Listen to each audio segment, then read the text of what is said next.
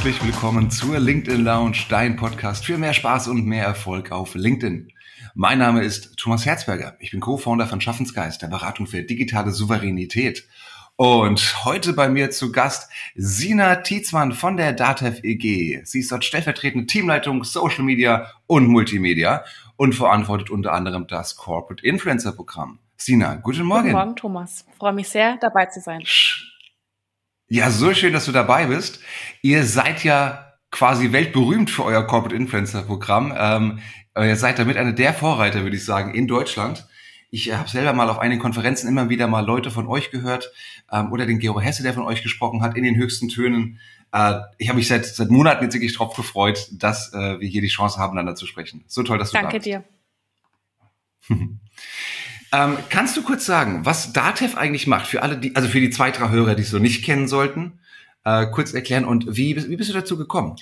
Ja, sehr gerne. Also DATEV ist ähm, für den Steuerberater im Berufsstand ganz wichtig, macht da Software, aber nicht nur für Steuerberater, Steuerberaterinnen, sondern auch Wirtschaftsprüfer und Rechtsanwälte sind unsere Zielgruppe, unsere Anwender, Anwenderinnen quasi. Und ich bin vor ja bald jetzt drei Jahren zu, nein, bald vier Jahren zu DATEV gekommen. 2019 war es schon, vor Corona noch mhm. quasi. Ähm, habe 2018 mein Studium fertig gemacht, mein Masterstudiengang in Kommunikation und bin dann 2019 bei Dativ eingestiegen. Auch in der Stelle, in der ich jetzt bin, ähm, hat sich natürlich einiges geändert in den letzten vier Jahren, aber auch in der Unternehmenskommunikation, mhm. hauptsächlich eben für die externe Kommunikation bin ich zuständig und eben für unser, wie du gesagt hast, Botschafterprogramm oder Corporate Influencer Programm. Mhm. Jetzt ist Steuersoftware ja auf dem ersten Blick jetzt nicht das allerspannendste Arbeitsfeld, könnte ich mir vorstellen. Ähm, was war denn für dich ausschlaggebend, zu, zu Datev zu gehen?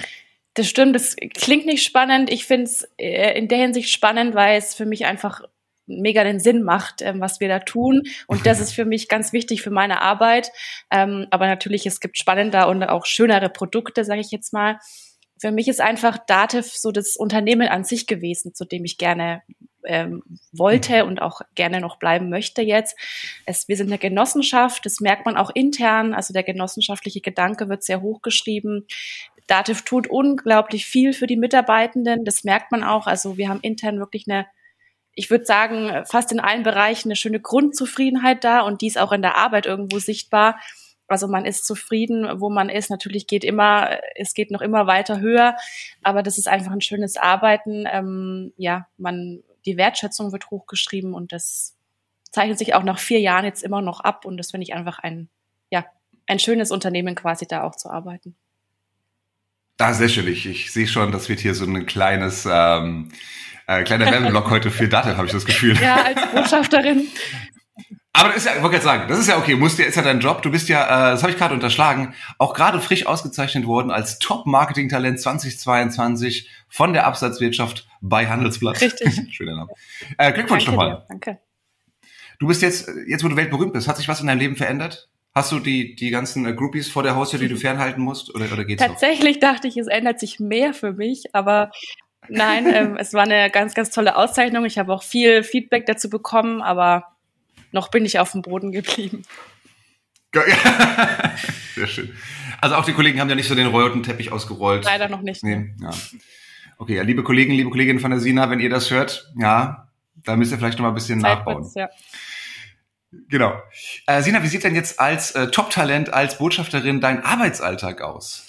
Ja, also viel, viel externe Kommunikation tatsächlich, sowohl für mich persönlich, also ich versuche selbst auch aktiv bei LinkedIn, vor allem bei LinkedIn zu sein, zu kommunizieren. Die Kommunikation ist einfach auch so mein Herzensthema, aber natürlich auch intern. Also ich betreue ja unsere offiziellen Kanäle auch von der Unternehmenskommunikation. Das heißt, ähm, ich schaue, was sind Themen, die für diese Woche oder für den Monat wichtig sind. Ich schaue, welche Zielgruppe wollen wir womit ansprechen. Wer sind intern die Stakeholder, die mir da Themen oder auch ja Antworten, wenn zum Beispiel extern Fragen kommen, ähm, liefern können.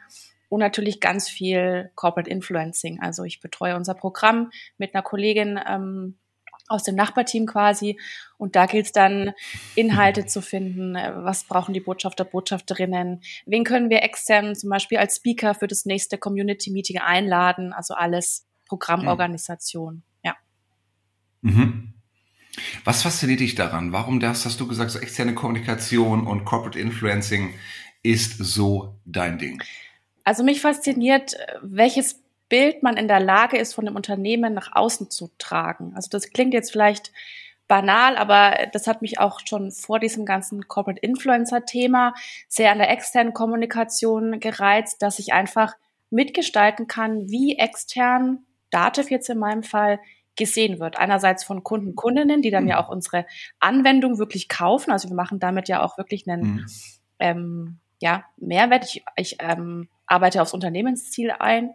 Ähm, plus aber natürlich mhm. auch Bewerber, Bewerberinnen, die bei uns arbeiten wollen, die sich gerade umschauen, die fertig mit dem Studium sind.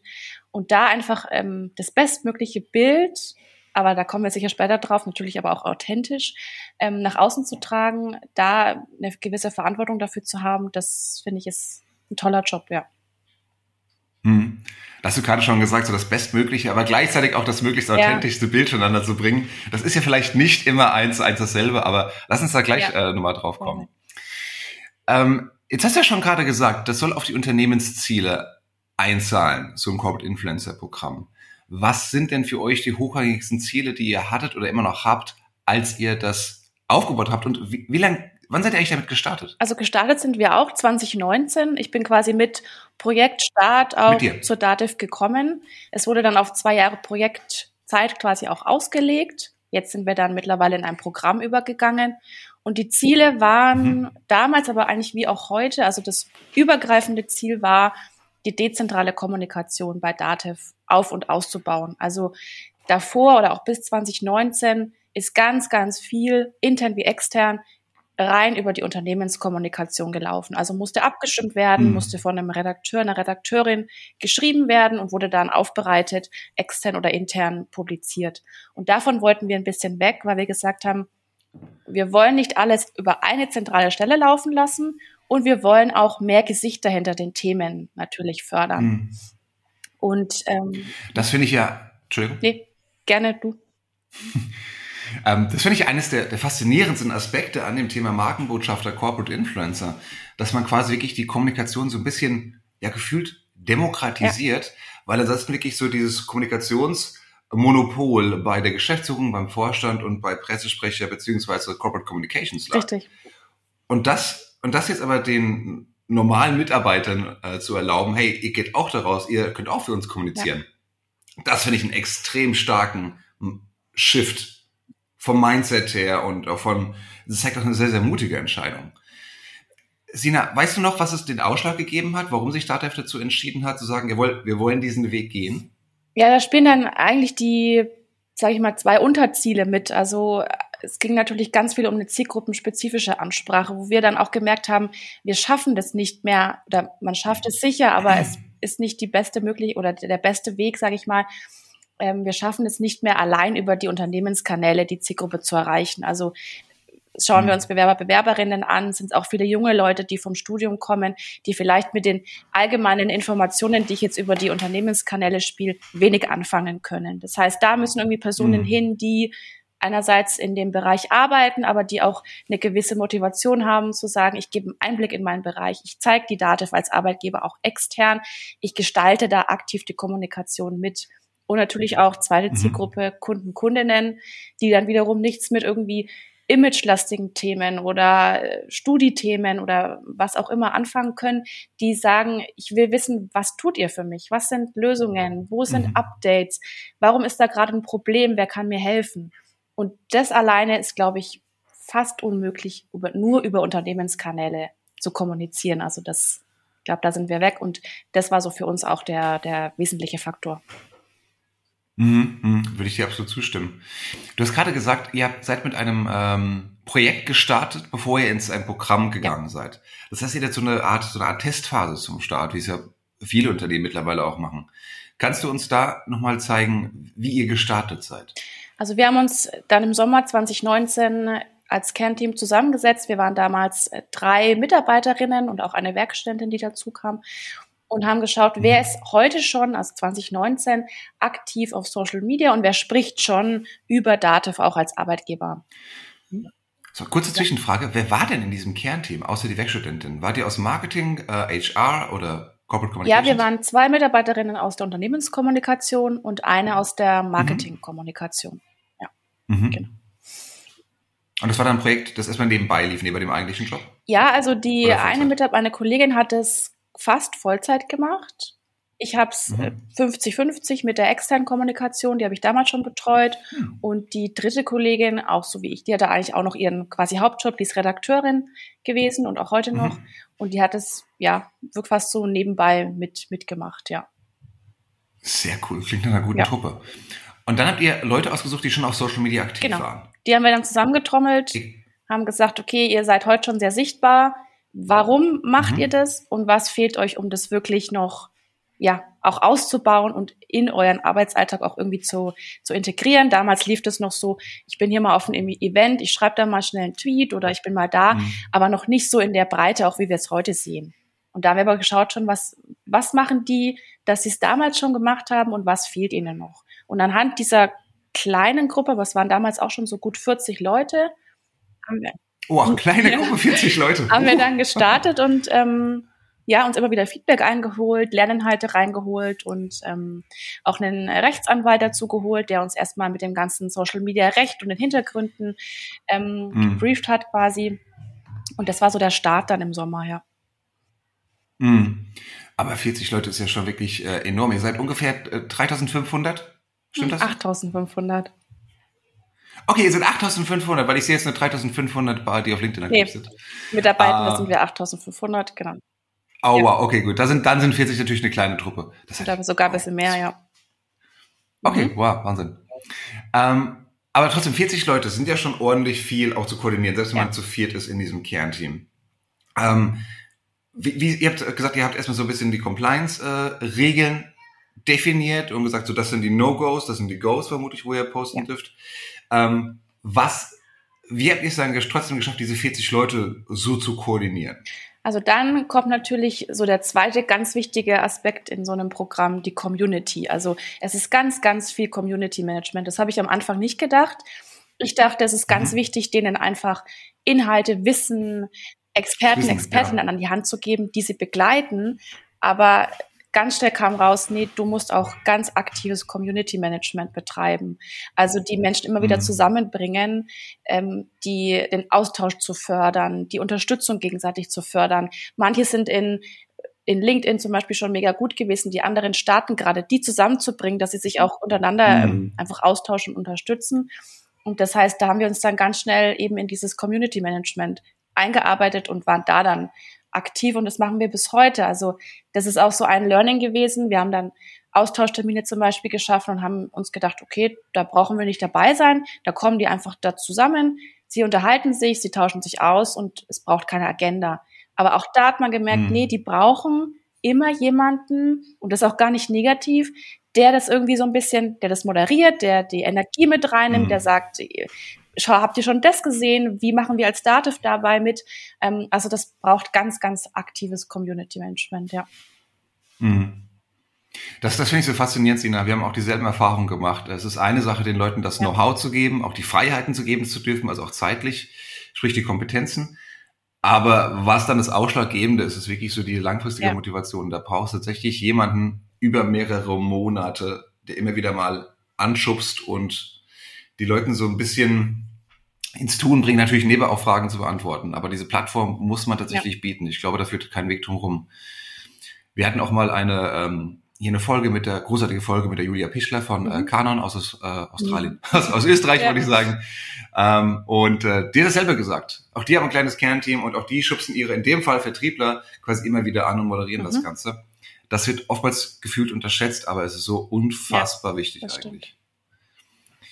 Ähm, was glaubst du, woran das liegt, dass es so, dass die Leute immer wieder angeschubst werden müssen? Denn es ist ja natürlich schon eine, was, was in der Teilzeit Spaß macht, äh, was vor allen Dingen auch die Karriere bereichert und wo man wirklich was lernt und Feedback bekommt. Was glaubst du, warum wir Menschen so ticken und trotzdem immer wieder mal diesen leichten Anschubser brauchen? Also ich glaube, die Zeit ist da eine ganz wichtige Rolle, dass die meisten bei uns oder eigentlich ja alle das neben ihrem Job machen. Die, die sind einfach in ihr Tagesgeschäft mhm. vertieft. Und viele müssen immer noch so ein bisschen wie erinnert werden, so du bist auch Botschafter oder Botschafterin. Ähm, und dann, dann kommen die auch wieder in die, in die Spur. Und ich glaube, dass Vorbilder ja. einfach ganz wichtig sind. Also wenn es mhm. die Person neben dir macht oder bei uns ist unsere Vorständin ja zum Beispiel sehr aktiv, die Julia Bangert. Wenn mhm. ich das sehe, dann inspiriert mich das und ich denke mir einerseits, das ist okay, wenn ich das mache. Das macht sogar die Vorständin oder das macht mein Chef oder mhm. meine Abteilungsleiterin. Und ich nehme mir da ein Beispiel und denke mir, ah, LinkedIn bietet mir das und das, ich schreibe einen Post auf, ich mache hier ein Bild, ich habe das immer wieder drinnen, dass ich ja auch Botschafterin bin. Also ich glaube, Vor Vorbilder mhm. zu schaffen und, und auch die kontinuierlich begleiten zu lassen, das war bei uns so ein ganz wichtiger Faktor, dass die Leute immer wieder auch mitgegangen sind, ja. Ja, das glaube ich, das entspannt ja mental ja. auch, wenn ich sehe, Bereichsleitungen, Vorstand ja. sind auch dabei und da war auch mal ein Kommafehler mit drin genau. oder sowas. Ja. Das entspannt tatsächlich ja. mental. Das ist faszinierend. Ich glaube, es hat ja dann irgendwann auch viel mit Gewohnheiten zu tun. Gerade am Anfang, ähm, also wenn man quasi von dieser heißen Projektphase rübergeht in das normale ja. Daily Business im Prinzip.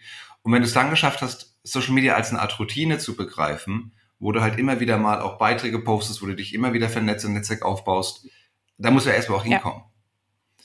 Gibt es da deiner Erfahrung nach Menschen, denen das leichter fällt, versus Menschen, denen das schwerer fällt? Ja, auf jeden Fall. Also wir haben ganz viele, die den Weg jetzt mit uns so gegangen sind die letzten vier Jahre, wo man merkt, die integrieren das einfach jetzt in ihren Arbeitsalltag. Also die sehen, mhm. die sehen vielleicht nicht nur einen Vortrag, sondern da kommt ein Stichwort, ein Impuls, ein Thema und die haben sofort im Kopf, ah, da kann ich was dazu schreiben, weil da habe ich in meinem Arbeitsalltag das Alltag. und das, genau.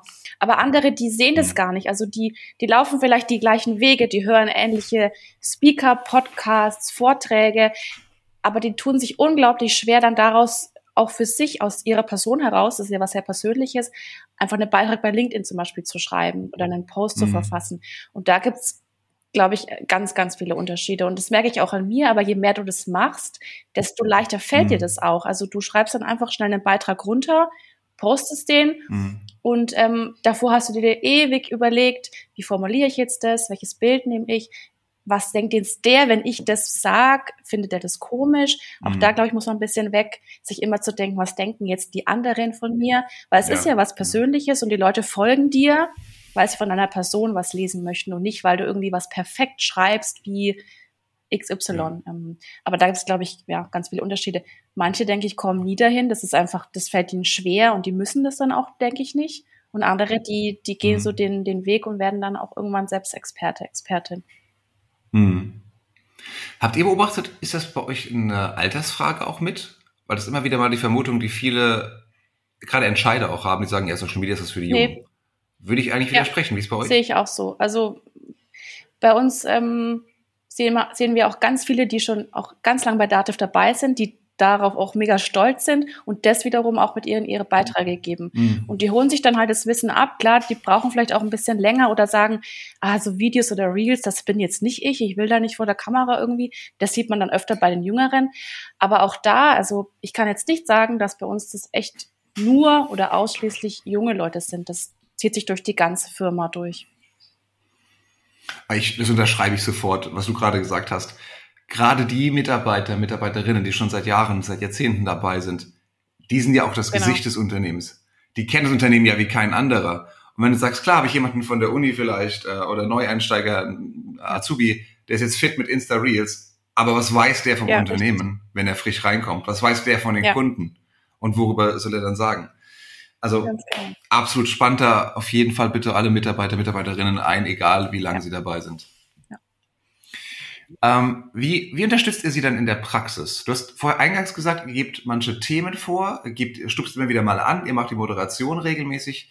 Ähm, was macht ihr noch, damit ihr das, die das Leben ein bisschen leichter haben? Also wir holen uns ganz, ganz viele Lerninhalte rein und seit Corona, das ist eigentlich das Schöne daran, weil es dann online wurde, auch ganz viel externe Expertise. Also es findet bei uns hauptsächlich jetzt online statt. Ähm, aber wir versuchen ganz viele externe Experten, Expertinnen reinzuholen, die ihr Wissen rund um Kommunikation, Corporate Influencing etc. mit reinbringen. Einerseits inspiriert mhm. es oft, weil es so ein externer Impuls ist und andererseits ist natürlich auch das Wissen, was nicht alles bei uns im Haus liegt, was wir da versuchen reinzuholen. Mhm. Und wir als Kernteam schauen schon, was sind in dem Jahr wichtige Themen, Ziele auch für die DATEV an sich natürlich. Also bei uns ist das mhm. ganze Thema Kundenzufriedenheit gerade sehr, sehr groß. Ähm, und diese Impulse holen wir auch wiederum ins Programm mit rein und sagen, wie es letztes Jahr zum Beispiel, okay, wir haben jetzt ganz, ganz viel Image-Kommunikation, Arbeitgebermarkenkommunikation gemacht. Jetzt müssen wir auch schauen, wie holen wir auch Kunden, Kundinnen über unsere Kommunikation, über die mhm. Mitarbeitenden ab. Das heißt, da sehen wir uns schon so ein bisschen als Impulsgeberinnen und eben mhm. diejenigen, die das Wissen reinbringen, also die eigentlich den Rahmen so für das Programm bieten, wo sie sich ausleben können und ihre Rolle quasi erlernen oder immer wieder weiterentwickeln können. Mhm. Ach, so spannend. Ähm, gibt ihr auch ganz ähm, pragmatische Hilfestellung im Sinne von äh, Grafik-Templates mhm. zum Beispiel, von Designvorlagen, damit die Leute halt ein bisschen einfacher haben, ihre Beiträge zu erstellen? Oder du hast gerade Reels und Videos angesprochen. Wie produziert ihr ja. die? Also das sind auch natürlich Punkte. Wir bieten einerseits eine umfangreiche Social Media Schulung, wo genau sowas drinnen ist. Also von wie baue ich mein Profil bei LinkedIn jetzt beispielsweise auf, wie schreibe ich einen guten Post, mhm. was muss da rein. Und dann haben wir intern auch, äh, da haben wir das Glück im Team, unsere Video- und Fotoexperten, die dann auch Schulungen geben, worauf muss ich achten, wenn ich ein Foto mache, ähm, wie ist das mit Licht, mhm. mit Hintergrund etc. Und dann natürlich aber auch bis zu Videos. Also wir haben letztes Jahr zum Beispiel ein großes Shooting gehabt, da haben wir alle Botschafter, die wollten, einmal durchgeshootet quasi, dass sie auch ein bisschen einheitliche Bilder für extern haben, plus ähm, auch immer wieder so ja kurze Videosequenzen. Also erzähl mal was über deinen Bereich bei Datev, warum bist du Botschafter, Botschafterin. Aber im besten mhm. Fall drehen die dann die Videos von sich selbst, also so Reels und so, dies machen die wirklich selber. Mhm. Wir schauen da nur, dass wir einfach Tipps geben, worauf müsst ihr achten, was ist wichtig ähm, und sind natürlich da, mhm. wenn sie sagen, du kannst mich mal aufnehmen, ich, ich kann das irgendwie jetzt nicht, möchte aber gerne hm, was drehen, ähm, dann sind wir natürlich ja. auch da, ja. Was sind so klassische Vorbehalte, die ihr da begegnet? gerade Videos, es ist ja noch schlimmer, als die eigene Stimme zu hören, sich selber dann auch zu sehen und gerade für Leute, die das nicht gewohnt sind und da, da waren ja. wir alle mal, ein Riesensprung, finde ich, mental. Also ich kann mir vorstellen, dass das für ganz viele Leute ein wirklich großer Schritt ist, zu sagen, okay, lass uns mal ein kurzes Video nicht nur drehen, sondern auch dann veröffentlichen. Ja. Also ganz viele Vorbehalte, die gehen halt auch Richtung, was du jetzt sagst, oder wir haben dafür keine Zeit. Also wieso soll ich jetzt in meinem Arbeitsalltag ein Video drehen? Das passt nicht. Hm. Passt natürlich schon, aber da ist noch ganz, ganz viel eher so Richtung, wir, wir haben unser Tagesgeschäft, wir, wir arbeiten hier, wir haben eine 40-Stunden-Woche, wir sind im Vertrieb vielleicht für Kunden, Kundinnen da. Ich habe jetzt keine Zeit, dann auch noch Social Media zu machen. Und das ja. ist ein großer Vorbehalt. Einerseits die Zeit und natürlich die Relevanz von, von Social Media. Oft wird es immer noch so als bisschen das Spaßtool so gesehen. Ich mache da schöne, witzige Videos, mhm. ich like ein bisschen was.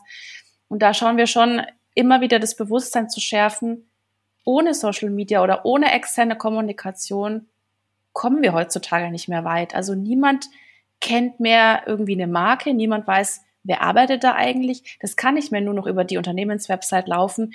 Das muss jedenfalls meiner Meinung nach, das muss über so eine Kommunikation, über Mitarbeitende, über die Kanäle an sich, über Stakeholder, die für die Themen stehen. Das muss darüber laufen und mhm. da versuchen wir immer wieder das Bewusstsein zu schaffen, warum es doch wichtig ist und warum dann auch die Zeit dafür nicht verschwendete Zeit ist. Ich finde, das ist mit der Kernpunkt, den du gerade genannt hast. Es im Kopf umzudrehen ja. und zu sagen, Social Media ist nicht etwas, was optional ist, was quasi on top zu deinem Job kommt, sondern was Teil deines Jobs ja. eigentlich sein sollte. Denn egal, ob du im Marketing bist oder im Vertrieb oder eben in HR oder Produktexperte oder sonst Projektmanager, wir sind ja alle irgendwo Botschafter für unser Unternehmen.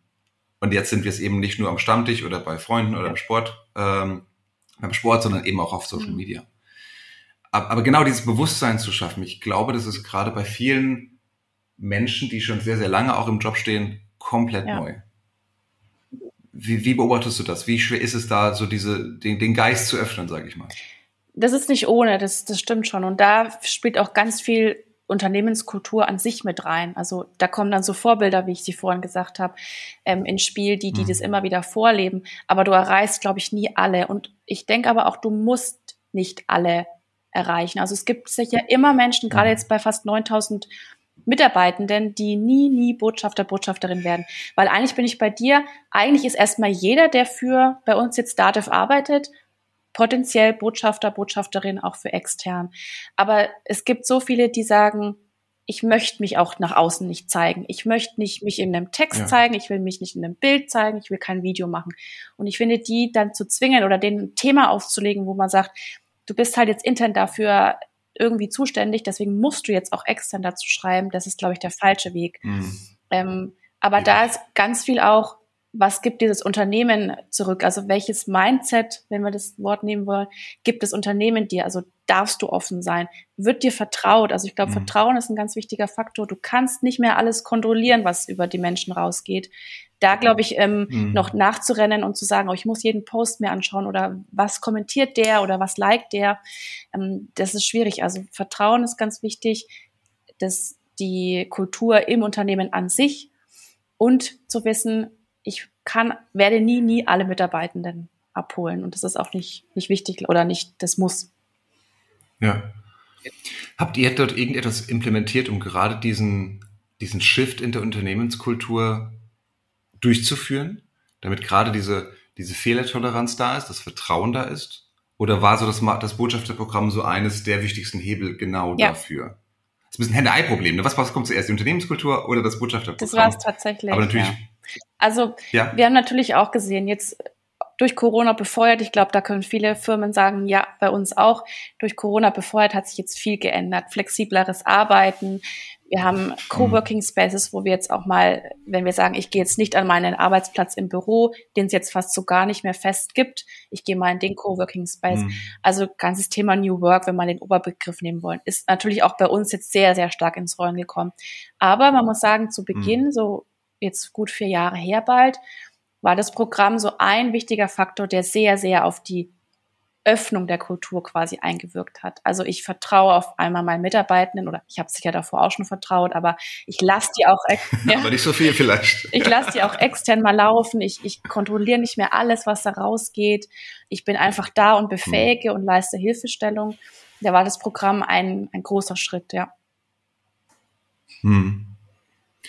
Wahnsinn. Wie geht ihr denn damit um, wenn es dann doch mal Fehler gibt? Also wenn jetzt doch mal jemand was, also jetzt nicht so Komma-Fehler oder so kleines überdenkt, ach, könnt, könntest du besser machen beim nächsten Mal, sondern wirklich so, hey, mhm. ah, schwieriger Beitrag, weil Thema oder im, im Format irgendjemanden, da ist eine Marke noch im Hintergrund, die sollte da nicht sichtbar sein. Oder ein Beitrag über eine Partnerschaft gepostet, die noch nicht verkündet worden ist. Wie geht ihr denn damit um? Also ehrlich gesagt hatten wir da sehr, sehr wenig Fälle. Das ist bis heute ähm, klopf, klopf, klopf ganz gut gelaufen. Aber es gab mhm. natürlich einzelne Kommentare oder Beiträge, wo dann bei einem erinnere ich mich, wo dann sogar jemand externes, also ein Follower, ich glaube, er war sogar Steuerberater, die Datev direkt angeschrieben hat und gesagt hat, was sagt ihr denn zu der Aussage von eurem Botschafter? Also die ah, meisten ah, okay. Botschafter, Botschafterinnen haben das irgendwo in ihrem Profil stehen. Ich bin Datev-Botschafter, die verwenden den Hashtag. Also sie sind hm. eigentlich sehr schnell der Datev auch zuzuordnen was ja schön ist, aber mhm. natürlich dann auch ganz schnell sichtbar, wenn irgendwie was nicht so gut läuft. Und der Mitarbeiter mhm. hat es gar nicht so, so bewusst gemacht. Der hat sich irgendwie einen Spaß gemacht unter einem Beitrag, ähm, fand er das eher lustig als, als negativ. Und der Externe ja. hat es aber als sehr negativ aufgefasst. Und dann ah, haben wir gesagt, okay, wir können nur kommunikativ unterstützen, indem wir sagen, das ist seine Meinung, jeder darf ja seine Meinung haben. Es war jetzt nichts Schlimmes, wo man sagt, oh je, extrem. Ähm, da sind wir dann eingesprungen als Kommunikation quasi, aber haben auch gesagt, mhm. kommuniziert da selber, also kommuniziert persönlich und da auch immer unser, ja, unser Tipp, schreibt dann einfach drunter, okay, da habe ich mich geirrt oder, ah ja, das war ein Fehler, das habe ich falsch gesehen, das habe ich äh, missverstanden, das habe ich zu schnell mhm. kommuniziert. Also gesteht auch einfach mhm. den Fehler ein und im, mhm. Im, schlimmsten Fall finde ich immer, wenn die Leute dann einfach irgendwas löschen oder das sofort wieder runternehmen, wenn es irgendwie nicht so gut läuft. Ja. Also da einfach auch die Förderung von intern, aber ich glaube, das braucht mit am längsten einer offenen Fehlerkultur, einfach oh, wow. zu sagen, okay, ja, ist, ist falsch gelaufen, war ich zu schnell, sorry. Ja. Ja. Aber das, also großen Respekt dazu. Das ist ja wirklich die einfachste Methode, einen Fehler in Anführungszeichen zu korrigieren, dass ich den Beitrag editiere oder mhm. ihn lösche. Aber ihr sagt, du, pass auf, wir stehen hinter dir, aber erstmal nicht sichtbar nach außen, sondern wir befähigen dich, wir halten zu dir.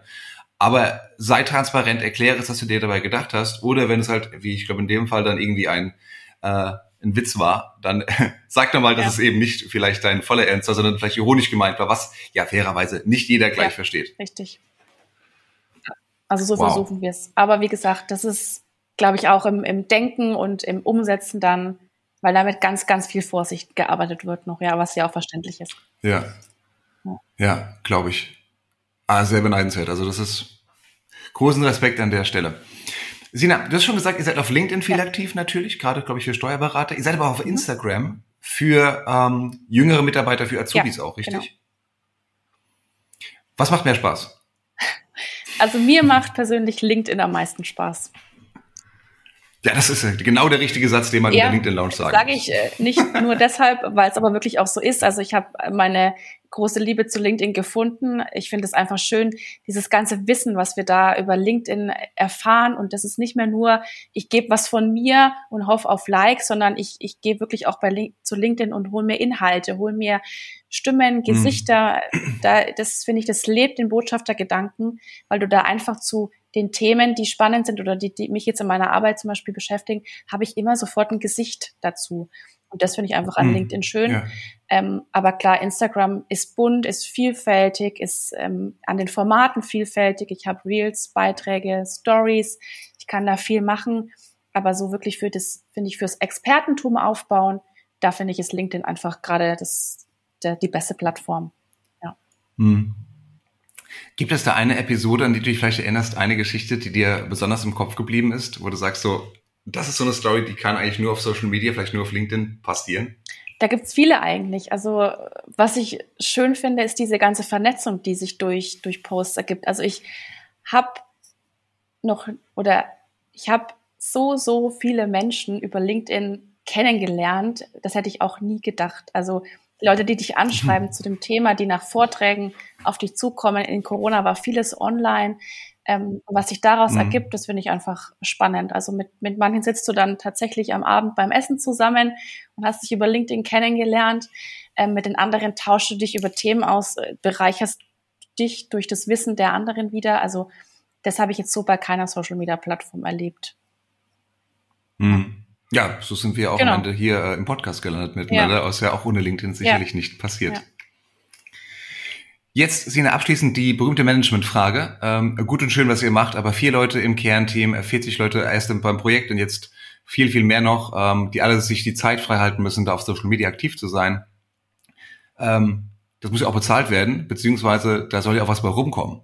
Das heißt, wie messt ihr denn den Erfolg eines Corporate Influencer Programms? Also wir haben zu Beginn des Programms mit einer Agentur aus München einen Corporate Influencer Score entwickelt. Also der genau mhm. einerseits die ganzen internen Faktoren misst, also wie geht das Projekt voran, wissen die Leute, was sie kommunizieren dürfen, kennen sie das Kernteam, wissen sie, wer intern unterstützt quasi? Und natürlich auch mhm. extern, also sind sie sichtbar, das heißt, Entschuldigung, also intern habt ihr dann durch Umfragen genau. vermutlich festgestellt, kennst du das Programm und so weiter, bist du schon mal damit in Kontakt ja, gekommen? Hm? Genau, das, das wäre jetzt der nächste Schritt. Der Score wird durch Fragebögen erhoben, also der, der fragt einfach ganz mhm. viele Themen ab ähm, und dann anhand von Likert-Skalen wird dann uns der Wert immer ausgegeben und ähm, mhm. so die externen Faktoren, da haben wir extra, da, weil die Messbarkeit ist tatsächlich sehr schwierig. Haben wir Hashtags ins Leben gerufen, ja. die wir messen. Also das soll dann die ganze Reichweite der Hashtags messen. Wie viele Menschen sind extern aktiv? Kannst du auch anhand der Hashtags dann mhm. wiederum messen. Und da versuchen wir, der Vergleich ist nicht eins zu eins leider da, aber durch die Reichweite der Hashtags und die unserer Kanäle auch zu schauen, wie ist so die Reichweite im Vergleich zu der Gesamtreichweite von Dativ. Also sieht man da wirklich, ähm, dass die Menschen aktiv auch extern kommunizieren. Äh, und daran, daran messen wir das. Man muss aber sagen, dass auch ganz viel bei so einem Programm die gefühlte Wahrheit ist. Also viele Menschen kommen extern auf mich zu und sagen, irgendwie kenne ich die Dativ schon, weil ihr so viel extern macht. Und das kann ich einfach schwer messen. Ja. Also versuchen wir durch den Score ja. irgendwie Projekt einerseits intern Fortschritt zu messen, andererseits die Reichweite und dann aber auch, ja, ist einfach so ein externes Feedback immer wieder wichtig, ähm, was wir schwer messen können. Ja. Ja, es ist halt wie bei jeder Branding-Maßnahme immer so eine, ja. Der best, das bestmögliche Versuch, irgendwie da Zahlen genau. zu hinterlegen, was halt schwierig ist. Ich finde das ein schönes Vehikel. Äh, auch intern, das finde ich eine schöne Idee, das intern auch wirklich nochmal abzufragen, wie weit sind wir denn intern bekannt, gerade beim großen Laden wie eurem. Ähm, und extern ohne Marktforschung dann dahinter ist es dann doch ein bisschen ja. schwieriger. Und von daher, ja, äh, ist es, glaube ich, wirklich auch gut, diese kleinen Geschichten mal zu sammeln. Diese, was du gerade genannt hast, diese kleinen Erfolgsfälle. Hey, da kam jemand nach dem Vortrag ja. auf mich zu. Oder ich habe einen Vortrag bekommen, weil er mich gesehen hat da und da. Ähm, diese Geschichten, qualitatives Feedback einzusammeln und auch wiederum ins Unternehmen zu, zu bringen und zu sagen, guck mal, was alles passieren ja. kann, wenn ihr aktiv seid. Ich glaube, korrigiere mich, Sina, aber ich glaube, das kann auch viel dazu beitragen, mehr Botschafter und Botschafterinnen ja. zu bekommen. Also da, das haben wir jetzt so im letzten Jahr stark gemerkt, diese Messbarkeit ist das eine, aber die Stories und die Erfolge der Mitarbeitenden sichtbar zu machen, das ist das andere. Also wir haben einen Mitarbeiter, der hat mit einem Newsletter gestartet und hat jetzt Ende des Jahres die Erfolge seines uh. LinkedIn-Newsletters gezeigt und auch wirklich so aufgedröselt, ja. dass er sagen konnte, durch den Kontakt oder die Vernetzung habe ich so und so viel Umsatz auch generiert. Also das fand ich einfach spannend. Ah, und dann gut. hast du halt das Management oder auch den Chef, der sagt, ach, okay, der generiert ja. über LinkedIn einfach wirklich Umsatz und ähm, stärkt im besten Fall die Vernetzung und, und die Beziehung zum Kunden. Und diese Geschichten muss man einfach aufdecken. Ähm, die zählen oftmals mehr, als wenn ich jetzt sage, wir hatten so und so viel Reichweite. Ja. Ja. Wenn man das so nachvollziehen ja. kann. Denn oftmals ist ja ist nur einer von vielen, vielen genau. Touchpoints, den ich habe, gerade eben im B2B und dann ist Social Media halt ne, etwas, was damit dazu läuft, aber nicht unbedingt ja. ausschlaggebend war. Richtig. Gut, auf der anderen Seite hat auch nie jemand äh, gefragt, äh, liebe Unternehmenskommunikation, wie viel Umsatz bringt ihr ja. denn eigentlich? Stimmt. Hm. Ja, Mensch, das ist super spannend, ähm, Sina, was, was ihr da so macht. Der Hammer. Also großen Respekt davor. Ähm, habt ihr eigentlich auch eine Plattform, wo ihr so, wo ihr ähm, Mitarbeiter auszeichnet, wo ihr auch Gelegenheit gibt, diese, diese Geschichten zu teilen? Oder passiert das virtuell im Rahmen eurer regulären ähm, Ja, also wir haben ein Teams-Team für alle Botschafter, Botschafterinnen, wo sie sich austauschen. Mhm. Das schon. Wir haben auch intern einen ähm, SharePoint, wo einmal das Wissen gebündelt wird quasi und dann aber auch zu, äh, zu einem Yammer-Blog quasi verweist, wo du auch dich nochmal so ein bisschen quasi länger austauschen kannst. Aber sonst ähm, mhm. so diese Erfolgsstories oder der, der Austausch auch mit so internen Experten quasi, da laden wir auch mal wieder welche ein, der findet dann über unsere Community-Meetings statt, die über Teams laufen. Mhm. Ja. Cool. Sehr schön, Sina. Vielen, vielen Dank für deine Zeit. Habe ich jetzt noch irgendwas Wichtiges vergessen zu fragen, was du sagst, boah, das sollte man noch unbedingt wissen, wenn man ein Markenbotschafterprogramm aufbauen möchte? Nee, da war jetzt alles dabei eigentlich. Nichts mehr hinzuzufügen. Klar. Sehr schön. Bin ich ja beruhigt. Dann, Sina, vielen, vielen Dank für deine Zeit. Vielen, vielen Dank für deine tollen Insights. War super spannend und das wird auf jeden Fall die Hörempfehlung für alle, die sich auch nur ansatzweise damit beschäftigen. Vielen Dank wollen. auch von meiner Seite. Hat ganz viel Spaß gemacht. Super, so soll das sein. Ja, liebe Hörerinnen, liebe Hörer, wir haben in dieser Episode gesprochen mit Sina Tietzmann. Sie ist nicht nur Top-Marketing-Talent 2022 der Absatzwirtschaft, sondern auch stellvertretende Teamleitung und Social Media und Multimedia bei der DATEV EG und damit eine der äh, Botschafterinnen für das sehr, sehr erfolgreiche, sehr, sehr prominente Corporate Influencer Programm der DATEV. Wir haben darüber gesprochen, wie man so ein Programm ins Leben ruft. Wir haben über die Hürden gesprochen, über die man erstmal springen muss, seines mental oder organisatorisch. Und wir haben über die Aspekte gesprochen, die ein Corporate Influencer Programm erfolgreich machen können. Hörst dir gerne nochmal an, schreib dir die ganzen Tipps von Sina mit, ganz dringend. Äh, folge ihr auch auf jeden Fall auf LinkedIn, äh, Sina-Tietzmann, ganz einfach zu finden. Und äh, dann wirst du noch viel, viel schlauer werden, auch in Zukunft. Sina, noch einmal vielen Dank und wir hören uns bei der nächsten Episode der LinkedIn Lounge. Bis dahin, alles gut.